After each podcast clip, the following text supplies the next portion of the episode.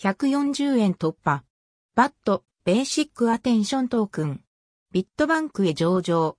仮想通貨、暗号資産、ブラウザ Brave 関連最新情報2021年3月。ブログやポッドキャストで定期的に触れている次世代型高速ブラウザ、 Brave、Brave。その Brave、Brave のチップ、投げ銭機能でも採用されている暗号資産、 BAT、Basic Attention Token の価格が大きく上昇。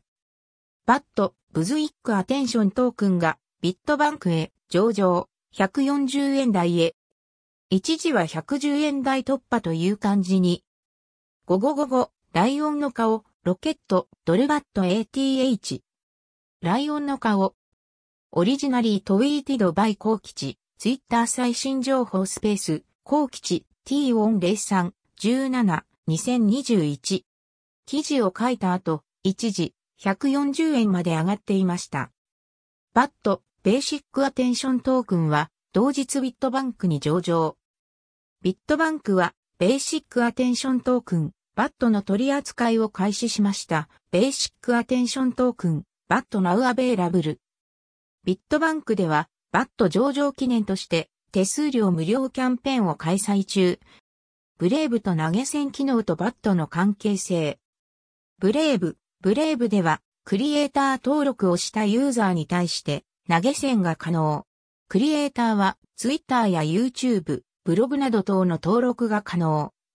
ただし、日本国内では、 BAP と呼ばれるポイントでの投げ銭、収益受け取りとなっていた。ブレイブクリエイター登録。